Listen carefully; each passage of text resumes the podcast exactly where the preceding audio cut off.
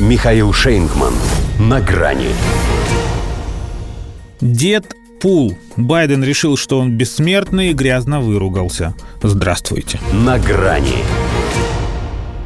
В другой ситуации это были бы слова не мальчика и не просто мэна, а супермена.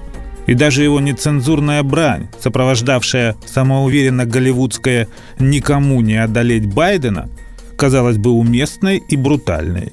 Пусть он и не думал, что микрофоны по-прежнему включены, его приватное общение с мэром флоридского городка Форт Мейер-Бич услышит весь мир.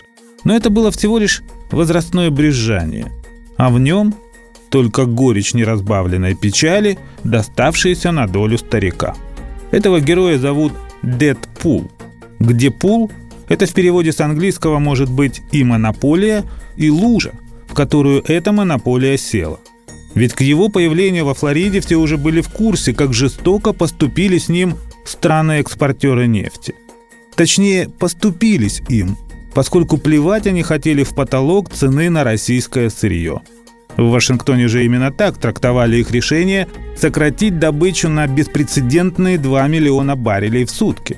Это сказали, ОПЕК взял русских под опеку.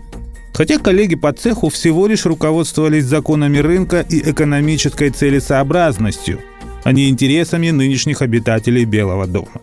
Поэтому, когда его пресс-секретарь Карин Жан-Пьер назвала соглашение мировой нефтяной элиты недальновидным, в каком-то смысле она была права.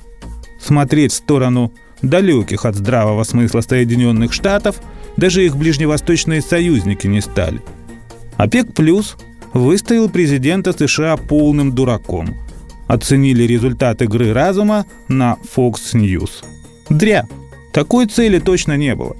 Когда человек ищет в зале погибшую женщину, здоровается с пустотой, теряется на сцене или внезапно останавливается и пристально вглядывается в асфальт, будто ожидая, что именно в этот момент оттуда постучат.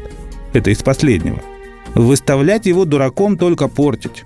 Тем паче, что сейчас он и вовсе дурачится, желая быть для всех своим. На каждой свадьбе женихом, а на похоронах покойником. Проехал по раскуроченным стихии регионам авторшоком.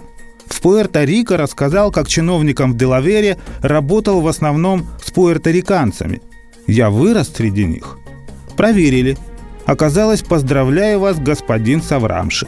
Поэтому, когда он во Флориде, наиболее пострадавший от урагана Иэн, пытался изобразить понимание, байкой о том, как в его дом лет 15 назад ударила молния, спалив половину, проверять уже не стали, просто где-то в душе выразили сожаление, что Бог шельму лишь пометил, а не прибрал.